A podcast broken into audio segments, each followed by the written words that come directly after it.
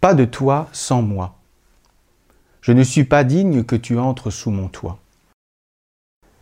Pendant sa retraite de première communion, la petite Marie s'évertuait à apprendre la parole du centurion. Seigneur, je ne suis pas digne de te recevoir, mais dis seulement une parole et je serai guéri.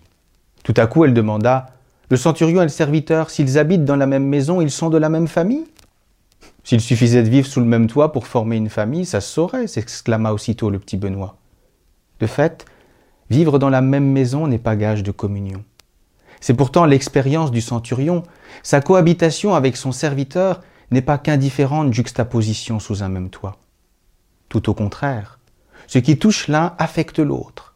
Être en présence du centurion, c'est comme parler à son serviteur. En disant seulement une parole au centurion, Jésus guérit son serviteur. Parler à l'un, c'est guérir l'autre. Non seulement ils font toi commun, mais l'un et l'autre sont tellement en communion qu'entre eux c'est pas de toi sans moi. Si Jésus vient habiter parmi nous, il vient pour vivre bien plus qu'une simple cohabitation. Il vient pour être en communion. Ce qui nous touche, le touche. Ce qui nous blesse, le blesse. Ce qui nous ravit, le ravit. S'il vient cohabiter, c'est pour communier.